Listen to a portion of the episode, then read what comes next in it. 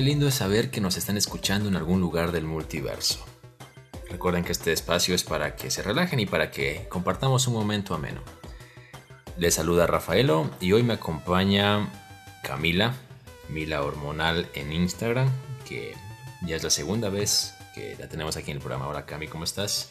Hola, hola a todos. Eh, bien, todo bien, qué bueno estar aquí otra vez. De verdad es agradable poder conversar contigo.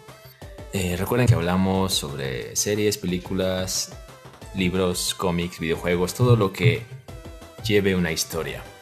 Así que disfruten de este episodio, el programa clave, el podcast escuchado por la gente más linda y más sexy de todo Internet. ¿Cómo has estado? Eh, bien, todo bien. Acabé clases hace poco y eso me hace estar en paz.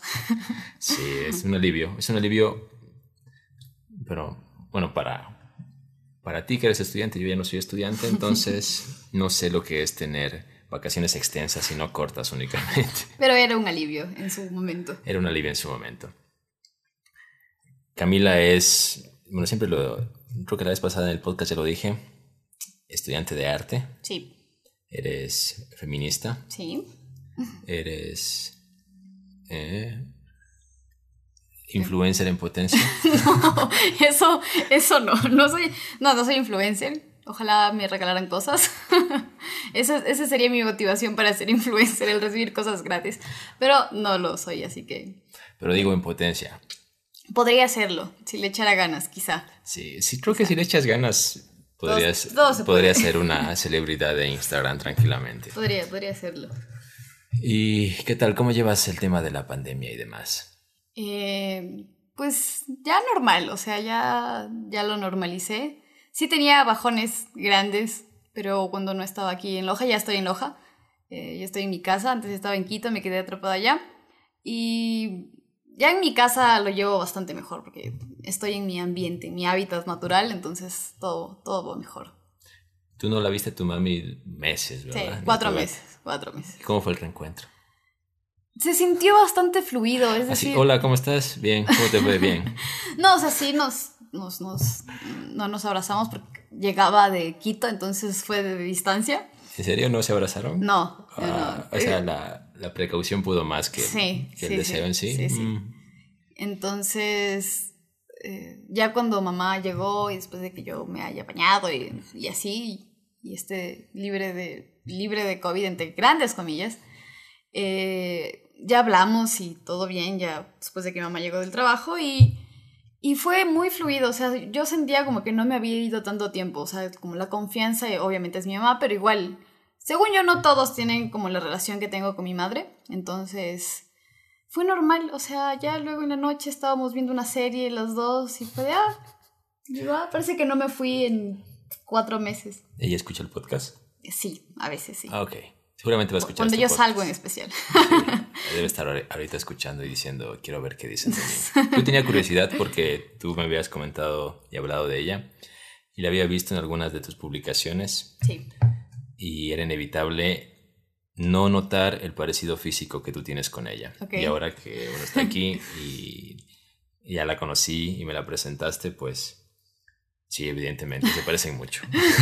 Eres hija no, de tu madre. no, y de hecho es raro porque tu mamá es, se la ve muy joven. sí, sí, o sea, sí tranquila. se le ve y, muy y bien. creo que tú una vez me dijiste que a veces podrían pensar que es tu hermana o algo por el Sí, estilo. sí, sí, sí, sí. Yo aún lo creo, aún lo creo, la verdad. Y la tratas así.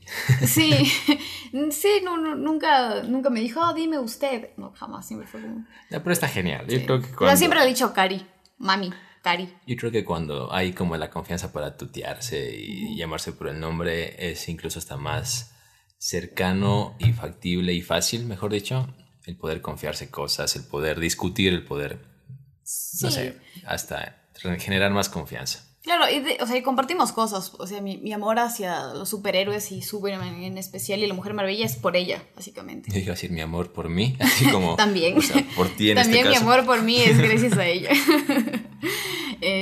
Eh, sí, o sea, y, y hay como mucha facilidad de mostrarle cosas. O sea, es, Sí, yo envidio eso, porque y yo, se en, engancha, además. yo en cambio en mi familia, a los únicos que les puedo mostrar es a mis sobrinos Ya. y un poco a mi hermano. Ya. O sea, es como que mi hermano lo intento prender un poco en temas de cultura geek. Y es como que le atrae, le llama la atención, pero no logra eh, Engancharse. engancharse. Es como que, ah, es chévere. Pero a mi sobrino sí, en cambio, yo estoy cuando forme mi propio culto.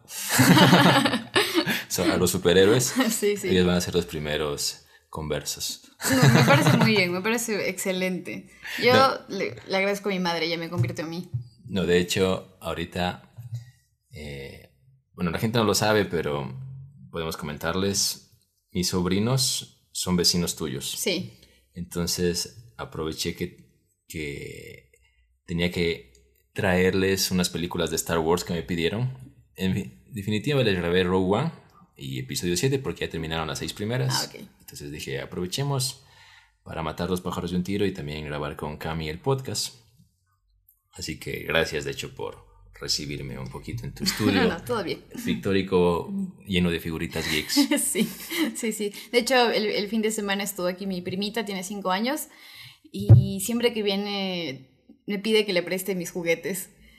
Le digo, no, son, son, son de adorno, están ahí, están ahí para verlos. Eso me pasa con mis sobrinos. Yo, ten- yo tengo muchos muñecos como los que estoy viendo ahora, pero por ejemplo tengo la tripulación de, de One Piece, los 10. Ah, cool. Sí, y eh, en- cuando los recién los compré es como que les dije, es para ver y no para tocar. Sí, Y un día estaban tan insistentes que dije, bueno, les voy a prestar uno a cada uno. sí, Y se descontroló. Y siempre que van los quieren coger. claro. Entonces lo que me tocó hacer es básicamente pegarles a la base con pegamento fuerte, con gota mágica que le llamamos en Ecuador. Sí, Y están ahí fijos, pero ya bueno, no pueden tocarlos. ya no pueden tocarlos. Sí, algo así me pasó con mi prima. Igual hace tiempo que vino de vacaciones. Eh, me insistía demasiado y le presté uno alguna vez y ahora me dijo, pero antes sí me lo prestabas, porque ahora ya no. Yo, ya no, solo fue una vez y porque no vivías aquí, ahora ya vives aquí, ya no los puedes tocar.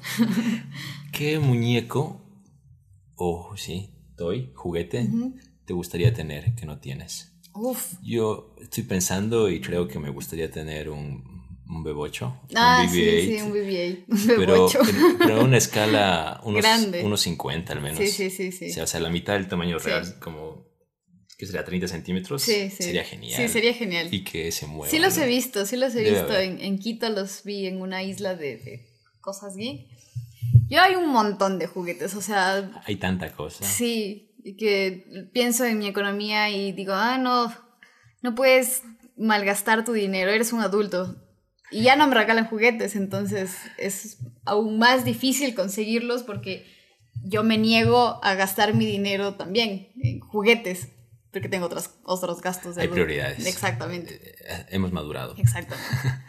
¿Pero qué muñeco? ¿El B8 mismo? o- No, no, el BB-8 no. Me gusta mucho Star Wars, pero quiero, quisiera un Kylo, o sea, tengo uno chiquito, pero quiero un Kylo tamaño Mm. más grande, igual de unos Ah, es que a ver, tú, 30. eh, les cuento que puedo eh, revelar Mm. eh, tus gustos. Sí, claro, claro. Tu- el crush de Camila es Adam Driver. Adam Driver.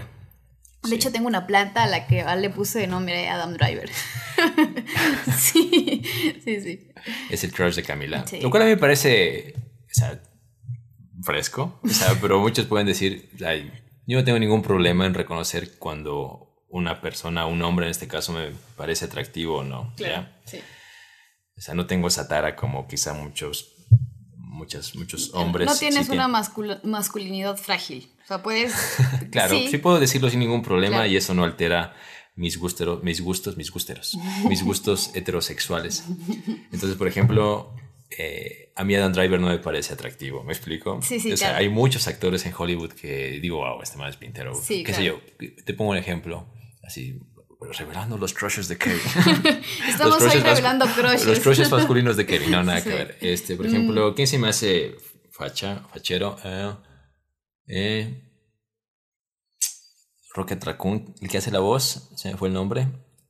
Ay, El que Bradley Cooper. Bradley Cooper, por ejemplo, me Sí, parece un, un tipo que tiene su pinta, Sí, tiene. Su, su facha, es guapo, me explico. Tiene su presencia. Sí. Sí, Por ejemplo, entonces entendería que una chica diga, él es mi crush. sí, ok. Entonces, cuando dijiste que Dan Driver es tu crush, Y me acuerdo que una vez estábamos comentando cuando salió, creo que la última película de Sí, Star sí, Wars, de me, Star dijiste, me Wars. hablaste de él.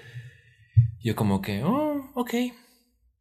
Tiene sus gustos, así que te respeto. Igual no, en gustos, y está bien, o sea, Claro. puede- o sea, A mí y- me parece divino. Claro, y, y yo creo que a ti te atrapa más por la personalidad de... Exacto.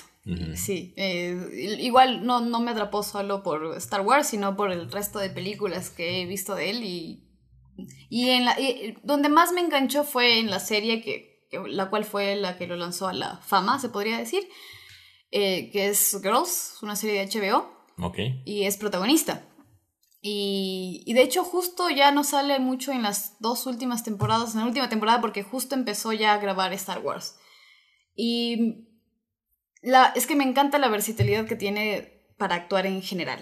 O sea, en Girls tiene un personaje que al principio te cae mal y luego eh, es muy adorable y lo quieres y, y empatizas mucho con él. Ya no hay duda de que se trata de un gran actor, Sí, porque sí. incluso estuvo hasta nominado al Oscar Sí. en el último año con Historia de un matrimonio. Sí, exactamente. Entonces se puede ver como la versatilidad.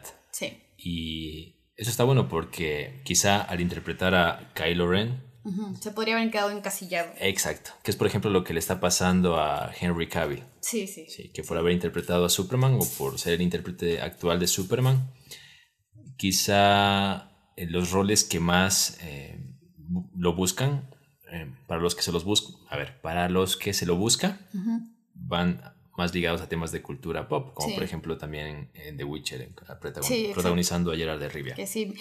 Henry Cavill me gusta mucho, pero. Mucho. Pero no. Adam Driver. y es extraño porque podría estar Henry Cavill en primer lugar. No, Claro, no, y es extraño porque estoy seguro que si a 10 chicas les preguntamos, les ponemos la foto de Henry Cavill y de Adam Driver, Sí. con cuál quisiese salir o a quién quisieses conocer. Sí, probablemente. 8, de las 10 te dirían Henry Cavill. Sí, probablemente, probablemente. Es cierto, es cierto. Pero bueno, está bien, está bien. Sí. Pero bueno.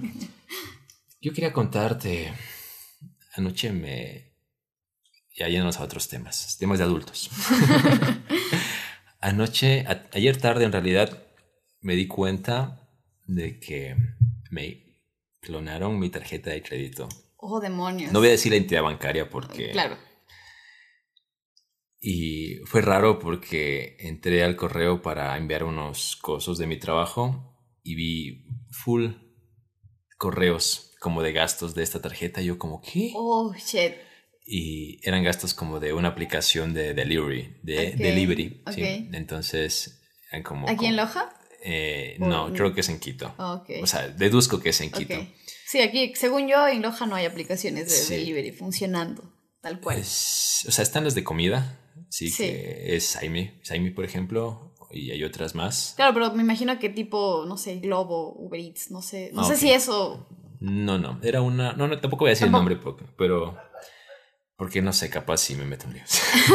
Pues sí, pues sí. pero bueno, eh, pero cuiden sus tarjetas, chicos. Sí. No, yo, y es raro porque yo nunca saco mis tarjetas. ¿En público? No, no las llevo conmigo. Siempre Ah, las ok. tengo como en un cajón con llave Ah, ok. y las saco únicamente cuando voy a hacer un gasto. Sí. Y esta la había usado un par de veces para hacer un pago de la maestría que, que cursé el año Ujú. pasado. Y no, de ahí simplemente estaba dejando que, esperando que expire y ya. Y me llegó ese correo y llamé inmediatamente al... O sea, lo vi tarde, lo vi como cinco horas tarde a los correos. Eran como unos ocho correos. Y eran gastos de 20 dólares, 25 dólares, 18 dólares, 13 dólares. O sea, en total sumaban un promedio de 105 dólares más o Bueno, menos. es, bastante. Claro, es bastante, pero por suerte no era como el cupo que tiene la tarjeta. Claro. sí. O sea, si hubiera sido, si se hubiesen gastado todo el cupo, básicamente es como, a ver, no sé, que me hubieran robado dos meses de sueldo más o menos. Oh, demonios. Entonces llamé y dije lo que estaba pasando, me pidieron mis datos, obviamente, el número Sí, de la tarjeta, y me dijeron su tarjeta ha sido clonada, ahora vamos a bloquearla, pero tiene que ir a, mañana a la entidad bancaria, a- aquí en Loja, y reportar esto físicamente. Entonces eso fue a hacer hoy, y me di cuenta de que no sé en qué momento uno empieza ya a lidiar con estos asuntos, Ah, sí. con estos problemas. No sé en qué momento em- Sí, sí. empieza a pasar. Sí. Pero yo decía, ah, rayos, hace cinco años no tenía esos problemas, literalmente, o sea... Cinco años no tenía tarjeta. no tenía- claro, y tú dices, y tú a veces piensas, yo quiero una tarjeta de crédito para Netflix o para lo que quieras o para comprar en eBay o Amazon, no sé. Y cuando pasa esto es como que digo, maldición, ¿en qué, en qué momento me convertí en adulto y tengo Sí. que lidiar con esto? O sea, Sí. añadirle preocupaciones a la vida. Sí. Y lamentablemente creo que el crecer va un poco de la mano con el preocuparte por más cosas. Sí. Creo que entre más, entre más te preocupas, más maduro, entre comillas, se puede decir que eres, pero menos disfrutas de tu vida tal cual. Sí, obviamente. O sea, si tienes ya preocupaciones que dices, ah, ¿por qué? Son, ah, no sé. Y ahí también está mi miedo de tener en sí tarjeta de crédito. Eh, también tengo una por ahí. Nunca la he usado. la verdad es que no sé si algún día la use porque... O sea, hay cosas Eh, para no las sé. que es totalmente necesaria. Sí, Sí. Eh, pero hay, claro, hay quienes la usan hasta para porque sí. comer un sándwich. Sí, sí, es ya, verdad. pudiendo pagar del, del bolsillo y ya. Pero Sí. bueno. Ah, eso- Pero eh, mi, mi- tengo yo, mi más, de mis más grandes miedos es que- crecer, envejecer. O sea, yo tengo ya 24 años, 25 casi, y no, no, no, no me la creo. Igual no es que esté tan grande, ¿no? Claro, o Igual. sea, pero me imagino que tú dices 24 años y quizá cuando tenías 16 y veías a alguien de De 24, 24. decías, oh, ya es una... Eh, Exacto, ya casi- está grande. Sí, es casi una señora Sí, o algo sí, así. sí, exactamente. A mí me pasa igual. De hecho, yo cuando tenía 23, decía, ah, ca- caramba, tengo 23. Y un poco hasta como que me daba recelo decir, tengo 23. Y ahora veo a alguien que tiene 23 y va, es un muchachito. Niño. Después digo, no, pues a los 23 también me preocupaba. Sí. Wow. Sí, sí. Bueno, no sé. Lo, bueno es que a mí físicamente... Bueno, igual me trato de siempre autoconvencerme de que no se me ve de 24. No, Igual, o sea, por lo que sé, por lo que entiendo, intentas cuidarte eh, corporalmente, también tienes tu, propia forma de vestir Sí. y de, hecho de expresarte, ¿no? Tanto en lo que haces, por ejemplo, en las cosas de arte, he visto que eres amante del color. Eso me faltó decir, de hecho, en tu Ah, sí, presentación. es verdad. Cam- Camila Celi, eh, artista, Feminista. feminista, eh, influencer en potencia y amante del color. Sí, sí, sí, es verdad. Me gusta mucho el color. De hecho, me da como un poco de ansiedad. Cuando te decía al principio que desde la U en los primeros semestres tenía que hacer trabajos a carboncillo o trabajos en acrílico en blanco y negro. No entiendo cómo funciona el blanco y negro. Yo no puedo con eso. O sea, Y en cambio, sí soy amante del blanco y negro, de la escala de grises, hasta en la forma de vestir. O sea, yo agarro algo blanco y algo negro y ya. ¿Me Claro. explico? No, Sí, me, sí. no me hago lío. Sí. A veces le añado algo de yo color. era así. En mi, en mi época emo. ¿Me estás llamando emo? No, no, quizá. Rayos, nadie, nadie tenía que enterarse. Se supone que era mi secreto. Lo siento. Siento haber revelado tu secreto. Sí, pero. Y yo también, o sea, no me di cuenta en qué momento pasó y de repente me empecé a vestir más coloridamente y. y con mucho rosa. Que no me gustaba el rosa y ahora es. Ya, ¿Tu ya, color? ya es mi color, sí, sí. Hace un tiempo. No sé si te pregunté a ti, pero pregunté a algunos amigos como que qué color se sienten que. que como que escuchan mi nombre y, y un color y ese soy ese color y todos me dijeron rosa. Momento, eso lo escuché en un podcast. En ñañaras. ¿En serio? Sí, recomendado ñañaras, un podcast sobre historias de terror. Ah, ah, sí, sí lo he escuchado. Ya, Sí, sí, y una vez hablaron de eso, de tú piensas o piensa en ti y ¿Qué es- color? qué color piensas o asocias a esa persona a Sí. otra persona. Entonces a ti, La mayoría me contestó entre rosa y lila. Violeta. No, no, lila, lila. si a mí me preguntas, Sí. yo asociaría el turquesa y el rosa contigo. Sí, también. ¿Tú qué color asociarías conmigo? El rojo y el negro. ¿El rojo y el negro? Sí. Mm, interesante. Sí. Interesante. Sí, wow. Sí, el rojo y el negro. Estuvo fácil. No sé, o sea, siento que. No sé. Te veo y es muy fácil. ¿En serio? Sí, o sea, para mí. Sí, sí. Sí, en cambio yo, sí, el negro puede ser, pero por ejemplo, a veces pensaba en mí y lo asociaba como a un gris celeste, más o menos. ¿Sí? Sí, no te veo, no te veo siendo gris celeste. Gris celeste, ¿no? No. Mm, yo O sea, sí, como parte de la gama junto al negro, quizá. Pero no. No que ese sea tu color. Ok. Sí, sí. Ok, rojo y negro. Oh, Sí. Interesante. Sí. Interesante. Wow. Este, eso. eh, bueno, ahora sí a lo que vinimos a hablar. Ah, solo para cerrar el tema de las tarjetas de crédito. Jóvenes, no se mueran por, por tener tarjeta de crédito. Traten de prescindir de ella a medida de lo posible. Y si ven actividad inusual, repórtenla inmediatamente. Yo, o sea, yo agradezco haberlo visto ayer, porque es un correo que yo abro, es mi correo del trabajo. Mm, Y hace poco estuve de vacaciones, sí. entonces imagínate, no lo abrí para nada en vacaciones. Si hubiera Y cuidado- si, hubiera- ocurrido hubi- si hubiese ocurrido ahí, Sí. me hubiesen vaciado el cupo de la tarjeta literalmente. Demonios. No hagan eso, gente mala. No clonen tarjetas. No, sí, gánense la vida honradamente. Sí. Clonar tarjetas está mal. Superman llora cuando la gente clona tarjetas. Sí, sí, sí, la verdad sí. Bueno, eh, ahora sí. El fin de semana se dio la DC Fandom. Sí. Y tú eres fan de los cómics, eres Sí. fan de la cultura pop en general. Sí. Y De DC en especial. O sea, entre los Marvel y DC, DC. que son como las dos grandes compañías Sí, de cómics claro. de superhéroes. Ok, DC. ok. Sí. Eres de mi equipo también.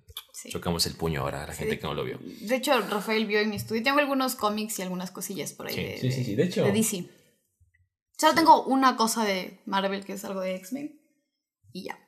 Nada más. Igual Marvel no está mal, o sea, pero sí, o sea, yo No, prefiero no es, no, no- no es como shame para Marvel, para nada. Es simplemente que me crié con DC por mi madre, básicamente. Entonces, ese es...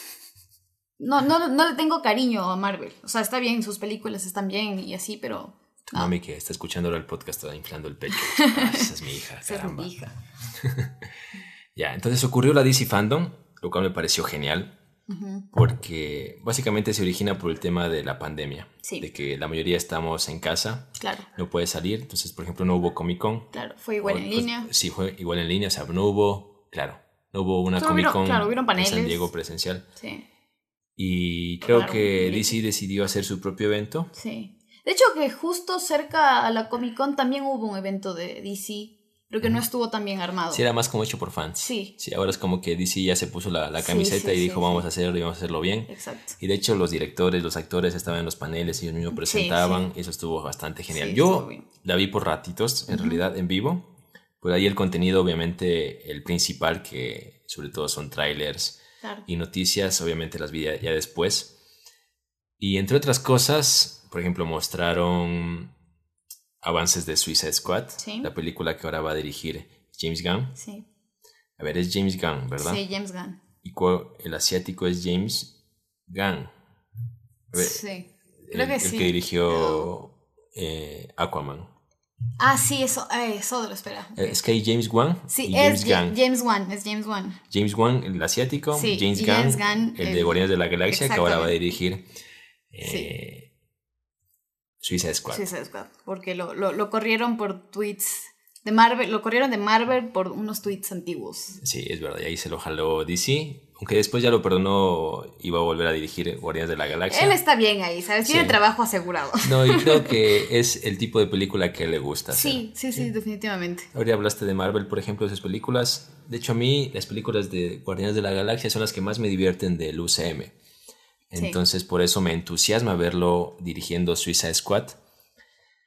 Porque creo que es un equipo de personajes que él podría hacer encajar. Sobre Sí. todo porque sabe poco de ellos, a excepción, por ejemplo, de Harley Quinn, que repite, Claro. y de Amanda No, Waller. no la van a soltar a Harley Quinn Claro, tampoco, es- obviamente. Claro, no. Sí, sí. Les da mucha plata a Harley Quinn. Sí. Y, o sea, tiene esa ventaja de que quizás se sabe poco de los personajes que puede como contar Sí, desde sí, cero. ¿sí? exactamente. O sea, no hay como... Igual no, no es un reboot tal cual, dijeron. Era- Exacto. Es como una continuación, pero quizá un reboot en filosofía se puede decir. Sí, sí, sí. Porque sí, ah, obviamente sigue Harley Quinn, sigue Amanda Waller, sí le- sigue también el Capitán Boomerang. Capitán Boomerang, el otro, el, el- El, el Reed Flag. él, él. Sí, el que es como el, puente entre Amanda Waller Claro, y el Escuadrón Suicida. Escuadrón. Y ahí todos los demás sí son cosa nueva. Igual vi que, que este, Will Smith sí había querido estar en esta, pero se le había cruzado con Se algo. había cruzado con Sí. algo, sí. De hecho, especulaban que Idris Elba, que va a Iba- participar en la película, Lo iba a reemplazar. iba a reemplazar, pero no. Pero no, sí. Va a ser un nuevo personaje. Sí. Eh, lo que yo vi de los avances, y de hecho te lo comenté antes de grabar el podcast, me gustó que a Harley Quinn le dan un traje, Por fin le dan un traje de acuerdo a, Ah. a los cómics. sí, sobre todo al, a la serie animada Al- de los, de claro, los al 90. clásico, básicamente. De hecho, Harley Quinn nació de la serie animada. Sí, en y luego se crearon los 92. cómics. Sí, a la gente le gustó tanto que dijeron, vamos a meterla sí, a sí, los sí, cómics. Está bien. Sí. Eso mostraron, por ejemplo, también mostraron un tráiler de un nuevo videojuego Sí. que se llama Gotham Heroes, Sí, que es como de la saga de Arkham sí, de. Batman. Pero con la Bat, Ba- Bat Bati- Family. Exactamente, con Batichica, con Nightwing, de Dead Show, no, Dead Toy, no, dos, ay, se me fue el nombre, Red Hood. Sí, Siempre Red me Hood. confundo con estos, con, est- con estos, con Deadpool, con, Con Red estos. Hood, con Deathstroke, Sí. con Red Hood. Y un Robin, que no sé si es Tim Drake o es Damian Wayne, pero es un Robin. Sí, sí, es un Robin. Sí. Creo- Que seguramente es uno de los dos. sí, Yo también creo que es Damian, pero bueno. Porque quizá por cronologías también podría ser eh, Tim Drake. Aunque por el traje, me animaría a decir Ah, sí, que es también Damian. Damian por el traje. Sí. Eh, para quienes no han jugado la saga de Arkham, dicen que no es necesario que te hayas jugado toda la saga, porque esta es como una historia que vas a poder iniciarla básicamente. Ah, ok. Entonces es algo que a mí me entusiasma, aunque Sí. quizá también al ver el tráiler me motivó el ir y conseguir los juegos y jugarlos. No, yo nunca jugué nada de Batman. Siempre he querido, pero pues no. No tengo. Yo no podía porque eh, no tenía PC Ajá, exacto. y no tenía PlayStation. Exactamente. Tenía una Mac y tengo una Nintendo Switch. Pero ahora ya tengo una PC, así que ya puedo jugarlos. Sí. Así que voy a es- esperarme quizá el viernes negro o algo que esté en rebaja. Sí. Hace poco los vi en 5 dólares, que me parece un precio. Es un buen precio. Interesante. Sí, es un buen precio. Entonces asumo que en el Black, en el Black Friday Quizás se ponga a un centavo. quizás se ponga a, a los, a todos por. A toda, la, Toda la. toda la franquicia por 10 dólares.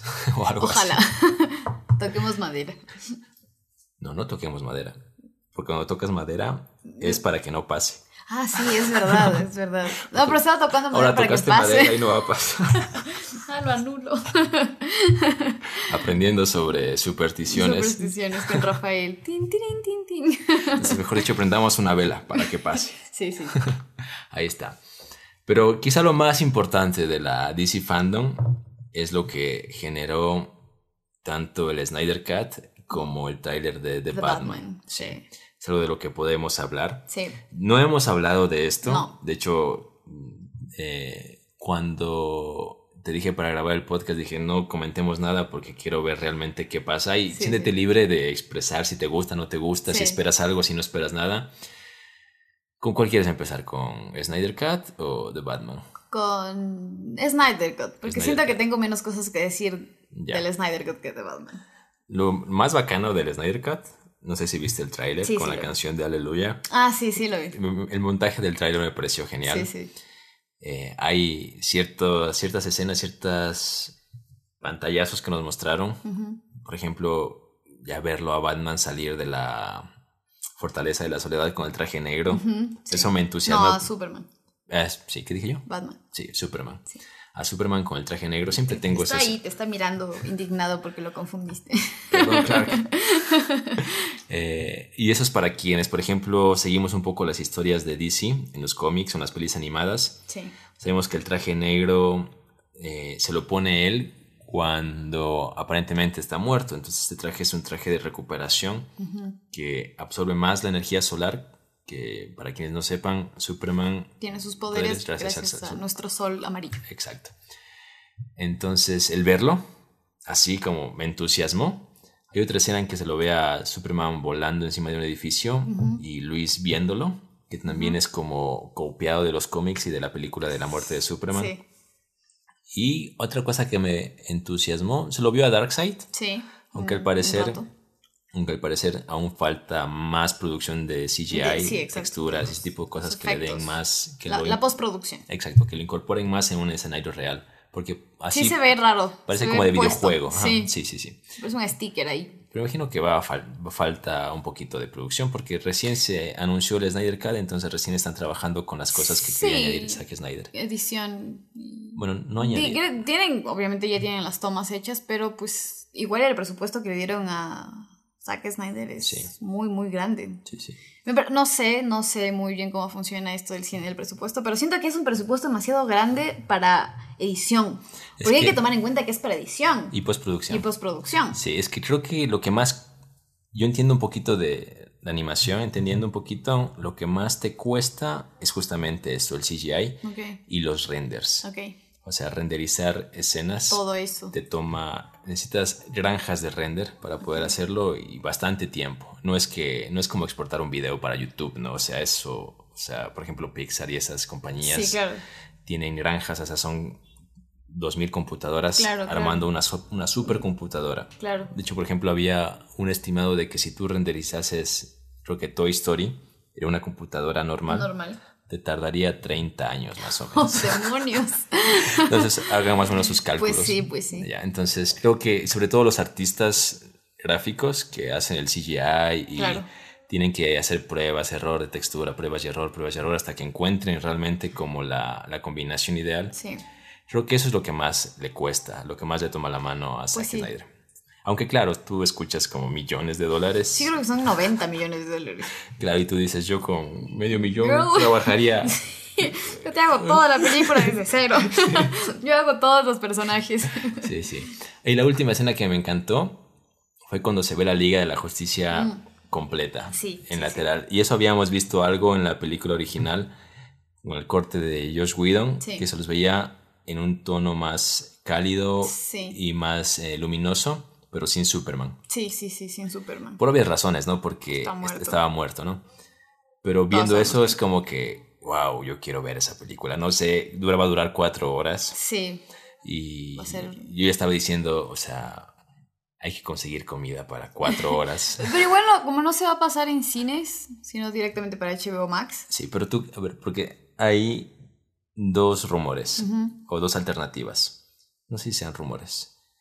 Eh, de que la van a pasar como en episodios de una hora, como una miniserie. ¿Ya? o la van a pasar como en su formato completo de cuatro horas, su, su corte completo. ¿Tú qué harías? ¿La, Yo- la verías semana a semana un, No. un par o esperarías? Yo, la o sea, yo primero espero que no la dividan. Que sea de una, una película de cuatro horas. Y si lo hacen, Eh, me espero todo el Y te tiempo y me ve todo. Ah, o sea, es genial. que eso hago siempre. ah, ok.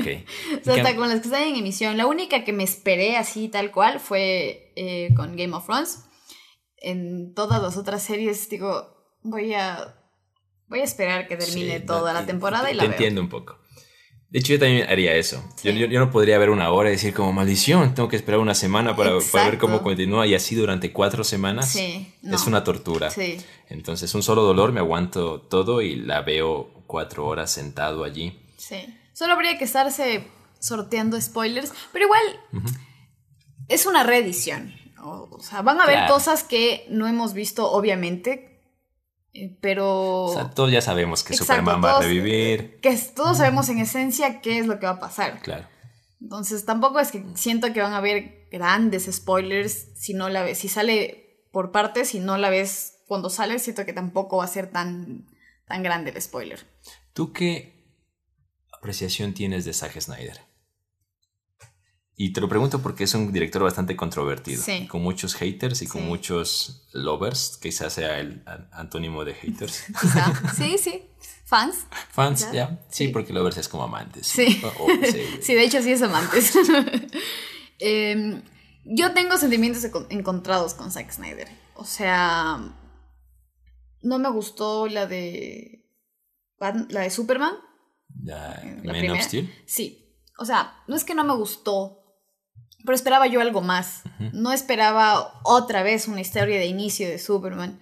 Ya sabemos cómo inicia Superman. Yo quería algo más, algo que no haya visto en pantalla. Y eso... Pero sí me gusta el tinte de la película y todo eso, sí me gusta. La cromática que suele Ajá. usar. Claro, la fotografía y esas cosas como estéticas, visuales, sí me gusta.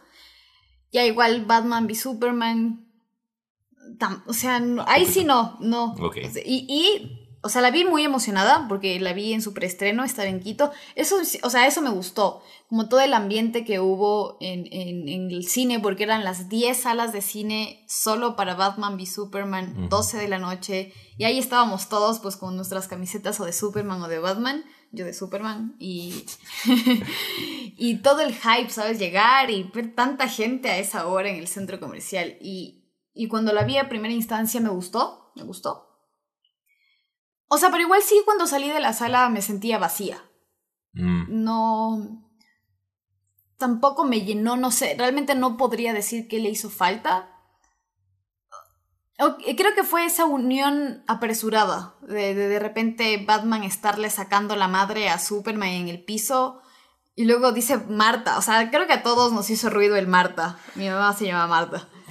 Entonces, de hecho, una planta mía le iba a poner Marta por esa razón, pero no importa, aparte, paréntesis. A ver, ¿te sigue haciendo ruido el Marta? Sí, todavía, todavía me, hace ruido el Marta. Y de repente es como, oh, esa es la única razón que necesito para, que, para aliarme a ti. Como... Ok, yo en cambio, Men of Steel sí me gusta. Y Batman v Superman para mí es una joya. O sea, sí me gusta. no, digo que sea mala ni nada. Pero hay cosas que me hacen ruido o que esperaba más o no más. de hecho, otra y, cosa. y, yo entiendo que a la gente no le pueda gustar Batman v Superman. Hay cosas cuestionables, por ejemplo, que le quieren dar un carácter un poquito más frío y oscuro a Superman. Sí como para que resalte o se contraponga un poquito a la oscuridad de Batman. Sí, exacto. Lo cual es un poco ilógico porque Batman ya es oscuro. Exacto. Ya, pero bueno. Eh, es que además Superman siempre ha sido un sol resplandeciente, lleno de positividad y... Sí, eso por ejemplo entiendo que a, gente le a la gente le haga ruido, a ti te puede hacer ruido, y también quizá la muerte apresurada en el universo de DC de, Superman. Sí, sí, definitivamente. O sea, faltaba que la gente gane más empatía para que le duela la muerte de Superman. Exacto. Eso lo entiendo, pero a mí como película en sí me parece una joya. Y el Marta... Eh, ¿A ti te gusta el Marta? No, no me gusta, ah. pero lo entiendo. Porque, lo, porque lo que querían era decirle, era como... Hay una conexión por ahí. Eh, claro, porque Batman tiene sus reservas con Superman porque lo considera un alienígena que en cualquier momento va a ser diferente, al, ser diferente a nosotros, se va a revelar. Se va a revelar. Pero cuando le dice tienes que salvar a Marta, lo que intentaron como en la historia es, humanizarlo. Humanizarlo, decir, ah, ok, Marta, ¿quién es Marta? Mi mamá. Ah, tienes, ah, tienes una Mi mamá madre. también se llama Marta. O sea, pero, ah, era como para que. Ah, tienes una madre, o sea. Te preocupas por alguien que no eres tú. O sea, no, no eres tú solo. tienes gente que amas y gente que te ama y gente que te crió como me crió a mí. Claro. Entonces eres más humano de lo que yo pensaba. Es lo que intentaban decir. Si hubiesen, si hubiesen cambiado la línea en el guion y le decían, tienes que salvar a mi madre. Ajá. ¿A mi madre? Exacto. No hubiera hecho ruido el tema del Marta. Sí. Solo que creo que cuando estaban escribiendo el guion es como que. Encontraron. Yo creo que ah, encontraron. exacto. Fue como de último minuto. Dijeron, oh, las dos mamás se llaman Marta. Digámosle que se llama Marta. Sí, pero si le decían, tienes que salvar a mi madre. ¿Y quién es.? O tienes que salvar a, Marta y que Batman le diga, ¿quién es Marta? Mi madre. Ok. Ajá. Ya, pero tienes que salvar a Marta y que el Marta le dé como el. sí. sí, entiendo eso, pero quizá no lo, o sea, lo quisieron hacer muy poético y le salió al un meme, le salió un meme. sí puede ser, pero lo entiendo, se entiendo por qué quisieron hacer. Y la gente, pero la gente no, toda la gente entendió el propósito de la línea. Entonces dijeron, ah, como su mamá se llama Marta, lo va a salvar. Pero no, la idea era humanizarlo a Superman tal cual. Exacto. Pero bueno, eh, en cambio, Zack Snyder a mí, a mí, Zack Snyder como director, es que tienen otra cosa, otras cosas muy buenas. Sí, sí, o sea, a mí, por ejemplo, en temas gráficos, en temas de fotografía, de experimentación, de estudio, de incluso de referencias, a mí me parece un genio, o sea, literalmente, o sea, tú ves en sus películas, tomas cuadros, fotogramas y ves que incluso toma eh, arte del renacimiento, por ejemplo, para intentar eh, referenciarse allí e incorporarlo en sus películas cómo usa, por ejemplo, también en otras películas el tema del slow motion, cómo experimenta, o sea, me parece un genio. Quizá el problema de Zack Snyder es rodearse de un buen guionista. Sí, es que, es un, sí, también siento que es un muy buen director. Yo pienso que narrativamente es como la parte más floja. Sí. Sí. Sí, el contenido, Ujú. básicamente. Sí, sí. Pero bueno, así igual no, no soy un hater de Zack Snyder. De No, hecho, yo me tampoco. Y me cae bien el tipo. hater Pero bueno.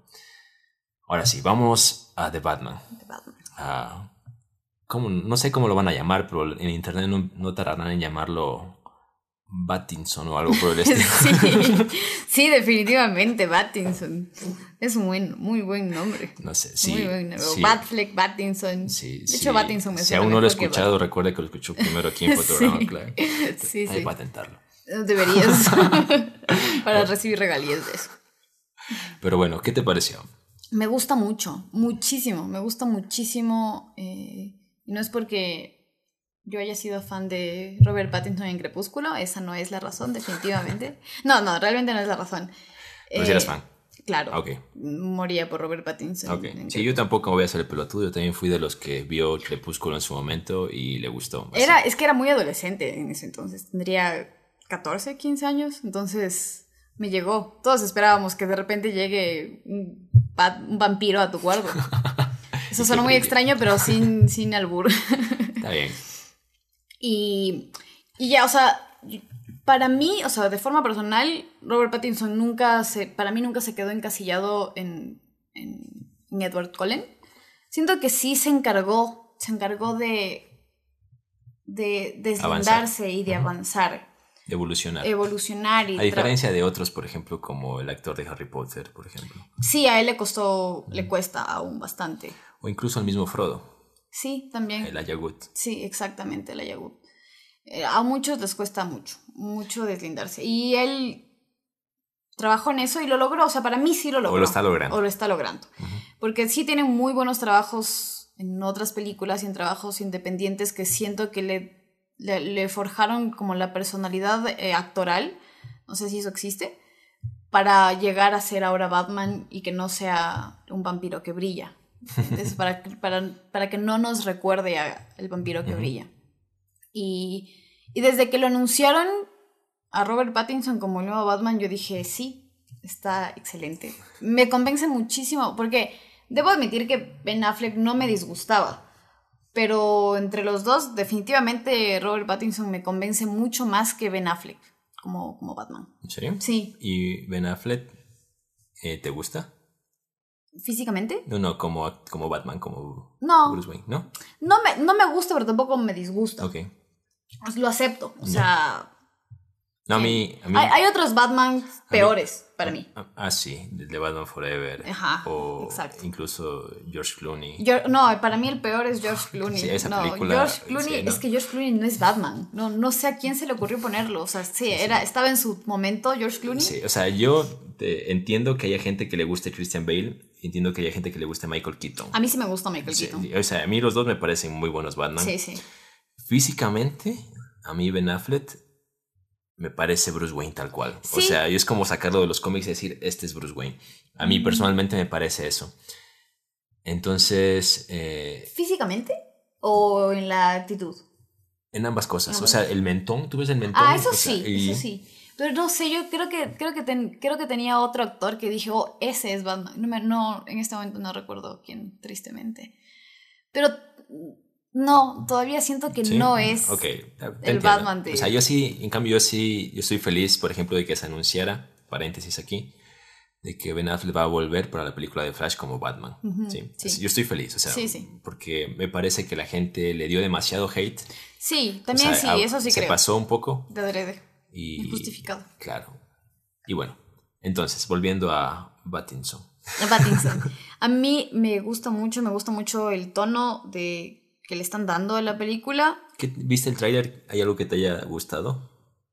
A mí me gustó, o sea, O sea, algo que te me haya atrapado, el- como tal. que, que, que le haya que les haya pegado fuertemente a estos Como payasos. Ajá. Esa escena, sí, a mí también Sí. esa escena. uf.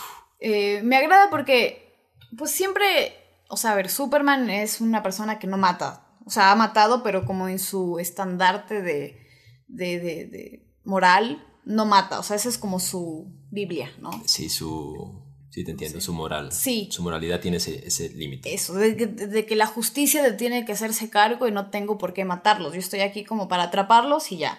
Claro, es que también es como con este concepto, si tú matas a un asesino, Tú te vuelves. ¿qué tan asesino. diferente eres de él? Y eh, entonces ya tenemos a Superman con esa postura moral. Y, y para mí, obviamente, Batman, bueno, además que en, en su en un principio Batman sí mataba. Ujú. Bueno, los Eh, primeros En cómics. los primeros cómics, exacto. Eh, no digo que esté bien matar, No, no, de hecho esto es... pero es...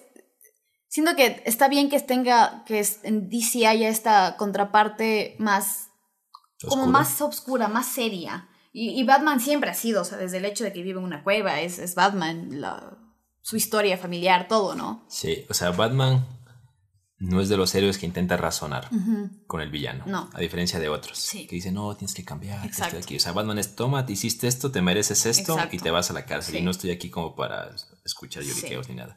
Y siento que eso no lo han mostrado en otras películas, por Mm. eso me agrada que en esta sea como más ¿Rudo? Más rudo, ajá. Sí, sí, sí. De hecho, el, eh, el Batman de Affleck era un poco rudo. Sí, pero aún así lo mantenía más, más soft.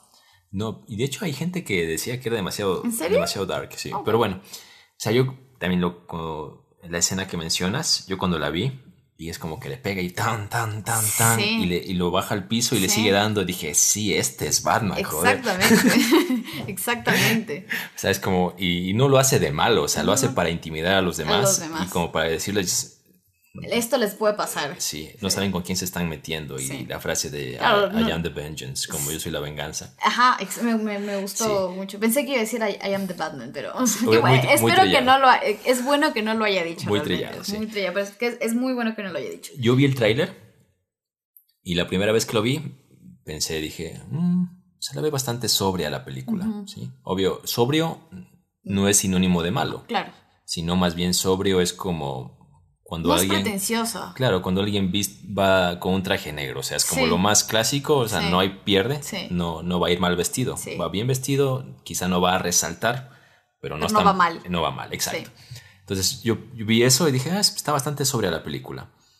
Luego vi un par de veces más el tráiler y entre más lo veo, más me gusta. Sí. O sea, por ejemplo, al principio no había notado que hay un plano subjetivo, que es como la mirada de Batman Sí. entrando a la policía de Gotham sí. a espaldas de James Gordon y la mirada de los policías viendo a Batman como diciendo, eres tú, eres real.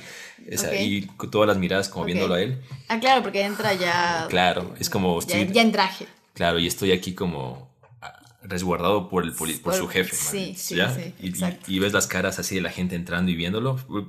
La gente que no ha visto el tráiler o lo ha visto pocas veces, fíjense en esa escena. Sí. Y es como la No me he mirada. fijado, es yo como- no me he fijado. Y es la, cama, es la cámara como los ojos de Batman. Sí, sí. Como es, en primer plano. Y es como la mirada que recibiría Batman de gente que le teme y le admira al mismo tiempo. Sí.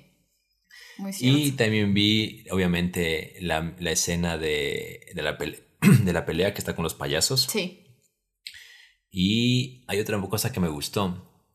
Ah, sale con sombras Sí. en los ojos. Sí, sí. Oh, me gusta mucho Y, esa parte. y mucha gente quizá no lo entienda. Además que a mí me gusta mucho que los hombres usen sombra negra. Ahí, tomen, apunten chicos. Eh, eh, y yo entiendo por qué lo hace.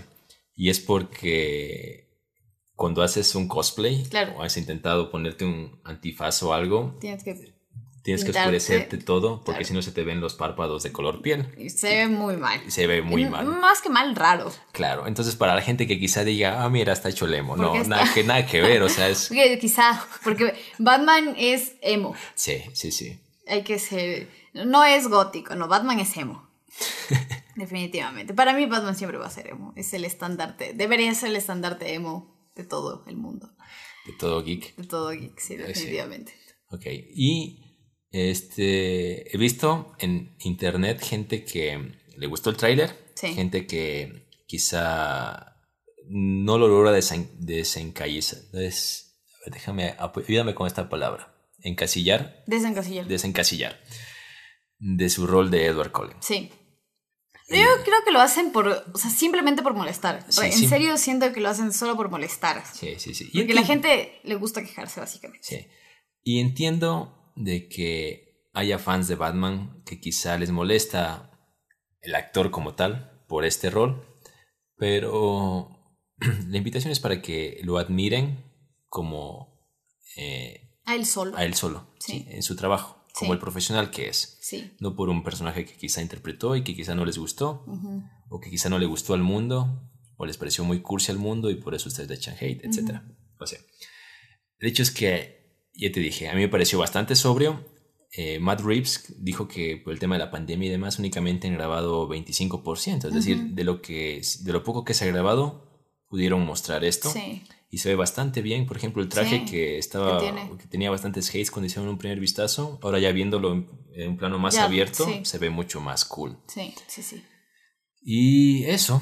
A, mí me gusta también que, que no es tan ostentoso todavía Batman. O sea, que el traje todavía no es como la cosa súper. Y a eso me refiero, como un poco parte de la sobriedad también. Igual el Batmobile también. y no sé, no sé, no he escuchado a nadie referirse a esto en redes sociales como, una posible teoría, pero yo la tengo y la lanzo, quizá y la acierto. Eh, está claro que este Batman no es parte del UCM. Sí. Perdón, del UCM. Del UCM, del, DC. Maldito. Dices que eres fan de DC, del DC Extended, Extended Universe. Sí. Universo extendido de DC. Sí. Ok. Forma parte de las películas independientes que tiene planeado. En plan, Joker. Empezó con el Joker. Exacto, es que eso voy. Joker es similar. Sí. Y de hecho dijeron que este Batman es como Batman de Tierra 2. Sí. Que también podría ser el Joker de Tierra 2. Sí. ¿Y te fijaste en el diseño del Batimóvil? Sí. Es un carro de los 70, 80. Creo que, de hecho, creo haber leído u oído que sí está inspirada, o sea, ambientada. Eh, bueno, no sé si te lo digan tal cual, como estamos en este año, ¿no? Pero creo que sí está un poco ambientada en los 70 finales de los 70 más o menos. Pero probablemente lo dejen de forma atemporal. Como que tú, o sea, esta es la estética, pero vos ve, vos decides en qué año quieres que esté. Ok, ¿y qué tal? Y aquí va mi teoría, si esto es intencionado. Ya. A raíz de lo que ocasionó el Joker, del, del hype. Sí, o sea, yo...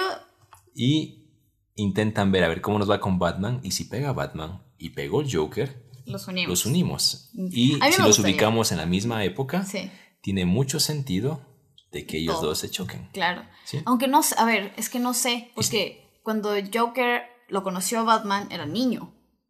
Este Batman sí. Sí. Pero este Batman de aquí, de Pattinson. Quizá sea, o, sea, quizá no sea el Batman que Joker conoció en la su película. No, quizás sí sea el mismo, pero recordemos que el Joker está internado en un manicomio. Sí.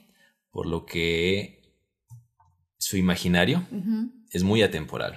Ah, ok. Es, es una buena teoría. Y quizá cree que sigue en los... Oh, es una buena teoría en los 70.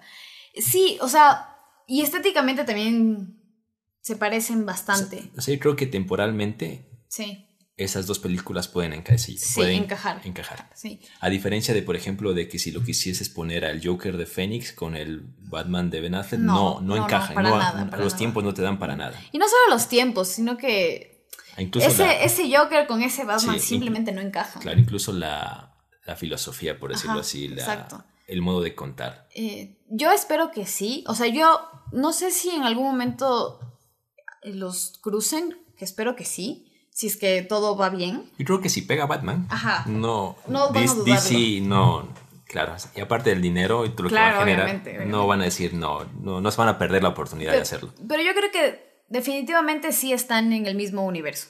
Definitivamente. Este Joker. Este Joker con The Batman. Con el Pattinson. Con Pattinson. Puede ser. Eh, definitivamente creo que sí está en el mismo universo. O sea, y de hecho ese puede ser como el plan B de DC. Ajá, como... Si el, dejamos de lado... para acá. Sí. Si dejemos de lado... adiós... Adiós Batfleck, adiós Batfleck. Y yo espero, o sea, es que espero que sí, no, no sé... Según yo no hay películas, por ejemplo, de inicio de Batman, tal cual, eh, como las hay en cantidad de, absurdo de Superman. Y me gusta que... O sea, no hay películas de inicio, pero siempre te cuentan el inicio. Sí, o sea, todos sabemos el inicio, pero no nos muestran como... tampoco es que esta lo vaya a hacer. Okay. Pero bueno, si quiere ver una peli de inicio, vaya a ver eh, Gotham.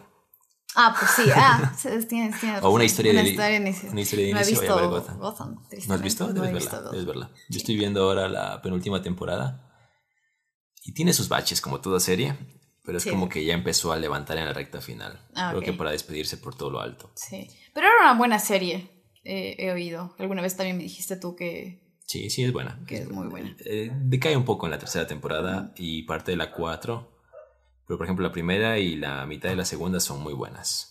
Ahí el protagonista es James Gordon. Sí, sí, sí. Jim Gordon. Sí.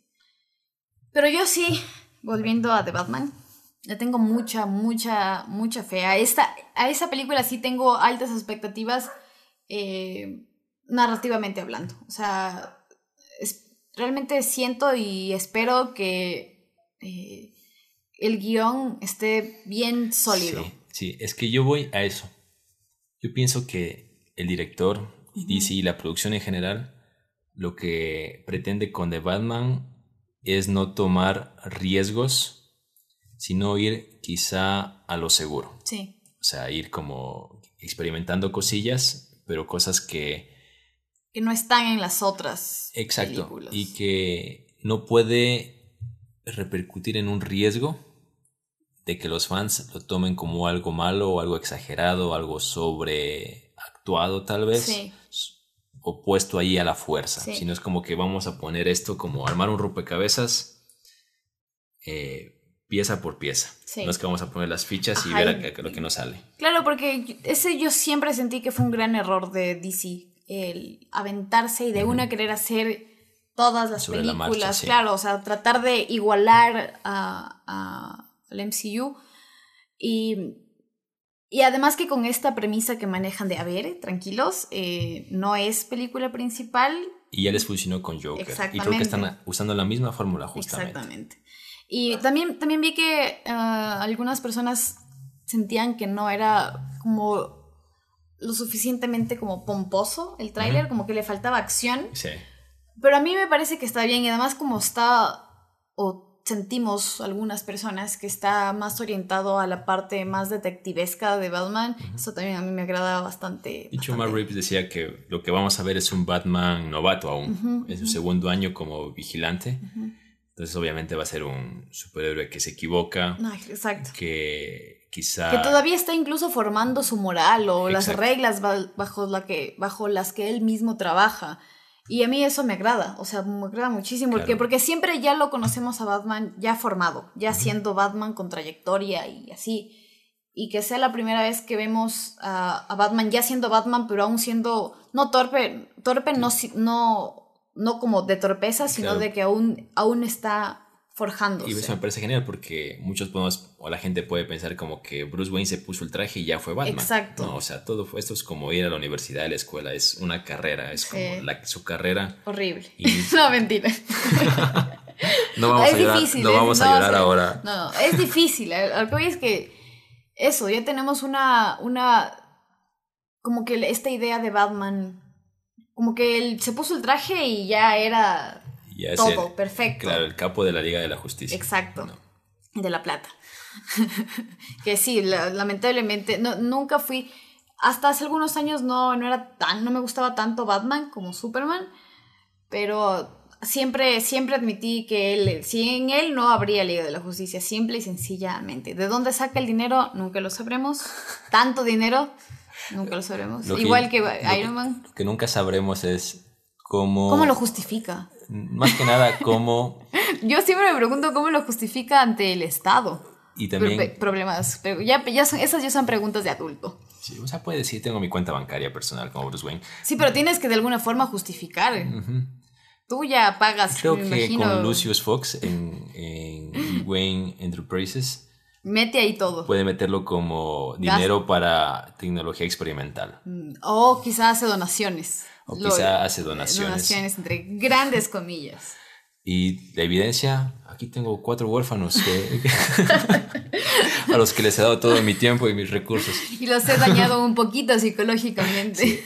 a mí lo que me sorprende es como cómo se reparte para dirigir una compañía de manera tan exitosa y a la vez darse tiempo para ser Batman. O sea, y para ser papá. Exacto, o sea, para criar, bueno, no sé si ser papá, pero criar niños. Claro, y, no, ni adolescentes. Y a, todas las cosas las hace bien. O sea, uno... Y criar adolescentes no es fácil. Claro, uno a veces trabaja... No tengo hijos, pero Trabaja ocho horas al día y medio le da una tarea, tareita extra y ya se le, cae el mundo. Sí, yo ya lloro. O sea, yo lloro. Entro en crisis de ansiedad y lloro. Sí, yo no sé. Y no sé cómo hace para dormir tampoco. Debe, debe ser horrible ser Batman. O sea, en ese punto, bueno, en, todo, en muchos puntos. Pero el hecho de no. Yo siento que toma pastillas para dormir Batman. O, o que hace. O que entrena mucho antes de dormir para cansarse. O sea, llega cansado porque duerme en el día ya cansado de, hacer, su, de hacer su vigilancia, por decirlo así. Su murciélago. Su murciélago, claro. Eh, lo que sí, de ley duerme tres, cuatro horas al día, no duerme más. Nada, debe ser horrible. Sí, debe ser. Debe ser horrible. Eso es que además hace trabajo físico, digo... Ok, si duerme cuatro horas y luego tiene un trabajo mental, que es lo, que hacían muchos, muchos científicos, que, que dormían tres horas y luego se pegaban su siesta de media hora y ya con eso estaban bien, pero él no, o sea, él hace un trabajo físico y mental. Y mental. Porque es el mejor detective. Además es un detective, exacto. Debe ser muy difícil. Sí, pero bueno, estamos hablando de él como si realmente viviese por allí en, una ciudad.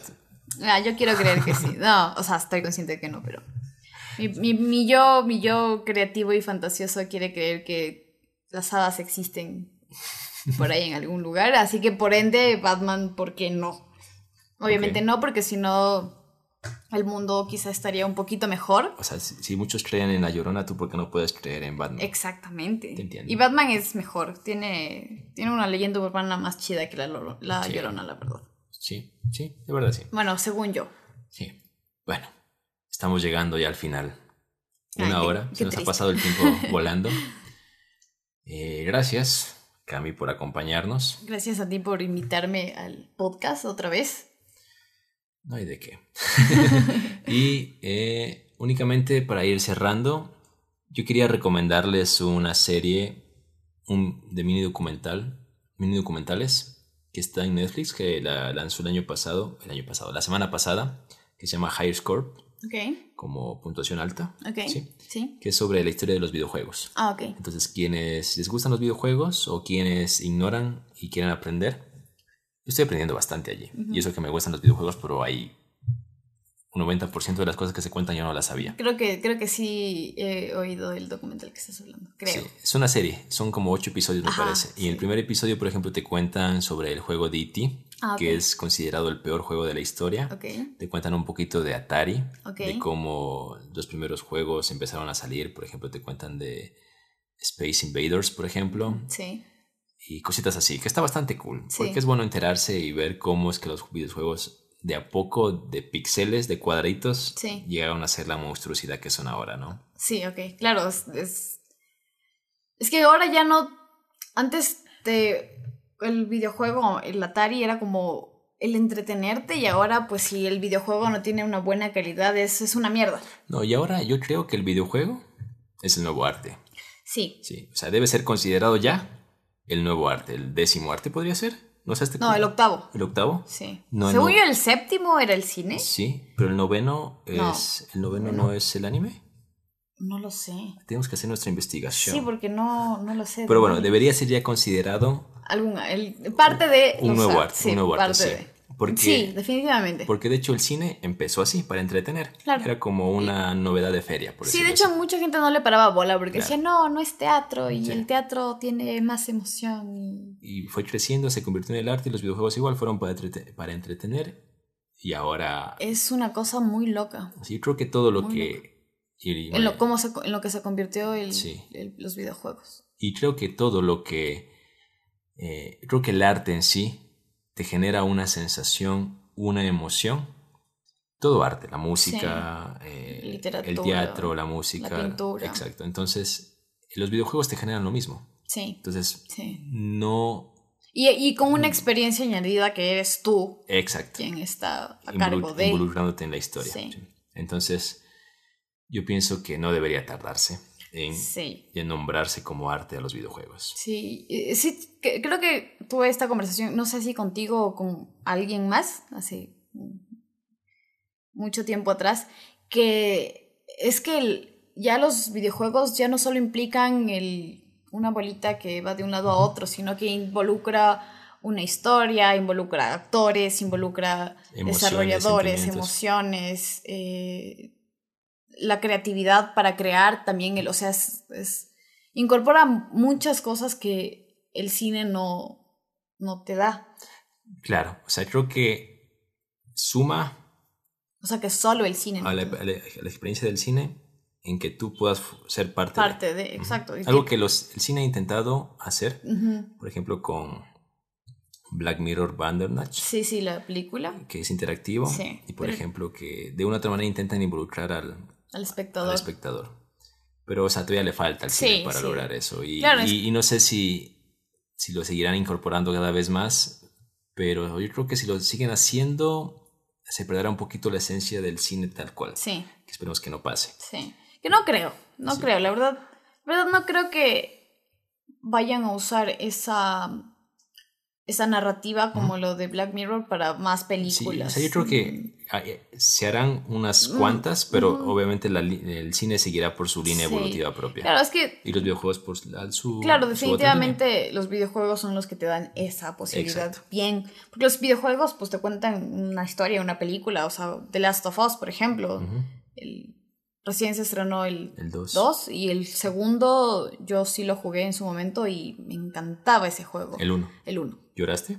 Sí, lloré. Ok. Sí, sí, claro. a eso voy, a lo que el videojuego te genera este tipo de sensaciones. Sí, sí te, te, te causa esta, esta cosa de ocúltate, o sea, Y no, te vas a solamente, morir. y no solamente con el tema dramático, Claro. sino también con la alegría, con la Sí, sí. euforia, Sí, con la acción de estar ahí como en el campo de batalla, si es un Exacto. shooter, por ejemplo. Sí.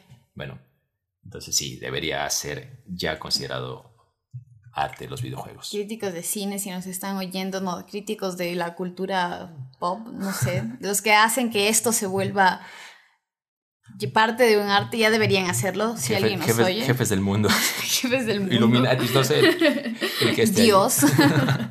el que esté allí. Eh, sí. Pero bueno, creo que de esta manera estamos llegando al final. No sé si tú quieres recomendar algo, quizá alguna peli, un juego, algo que hayas visto, consumido últimamente.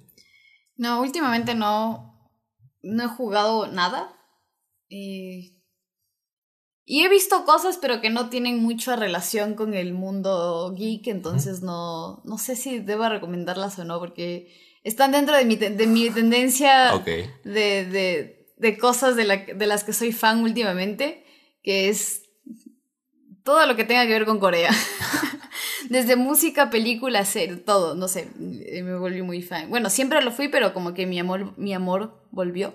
es como que la segunda etapa, Exactamente. y- tu segunda juventud, tu segunda adolescencia. Ah, sí, algo así, porque justo estamos grabando esto desde mi compu y en el fondo de pantalla está un cantante y eso siento yo que es muy de adolescente, así que me siento muy adolescente. Eh, vi una serie tiene un nombre muy cliché, pero que está buena, es coreana, que se llama It's Okay to Not, not to Be Okay y está muy buena. Es- Está bien no estar bien. Ajá. Ok. Está bastante bien, o sea, está... Es divertida, tiene sus momentos, o sea, es que como tratan trastornos y desórdenes psicológicos en la serie, uno de los protagonistas tiene autismo, qué buen actor, o sea, realmente el actor que hizo de, de, de autista es un increíble actor, o sea, empatizas tanto con él y le crees la actuación porque no hace de un, no lo ridiculiza ni lo exagera, realmente sientes que es así y, y te pone algún, o sea, te presenta algunos otros tipos de trastornos, igual como se desarrolla dentro de un psiquiátrico. Eh, pero no te los pone como gente que está mal o que está enferma, mal plan, sino que es gente que tiene un problema y que hay una forma de, de curarlo y que se puede vivir con eso, a pesar de que tengas ese trastorno. Y obviamente hay una historia romántica de por medio, Pero no, pero está bien, a mí me gustó. ¿Está en Netflix? Está en Netflix. Ok. Sí, se, se acabó hace dos semanas. Está bien. Y para más recomendaciones, debe seguir a Camila en Instagram, En Instagram. arroba Mila Hormonal. Sí. También puede seguir el, pod- el podcast en Instagram. Estamos como arroba fotograma.clave. Si me quiere seguir a mí, también arroba rafaelo.kr. Y ya. de esa manera estamos llegando al final de Fotograma Clave. Esperamos que se hayan divertido. Recuerde que amar es compartir. Así que si le gustó el podcast, puede compartirlo con sus amigos, con sus seres cercanos. Nos haría un gran favor. Nos vamos, pero volveremos próximamente. Siéntanse libres de extrañarnos. Chao. Adiós.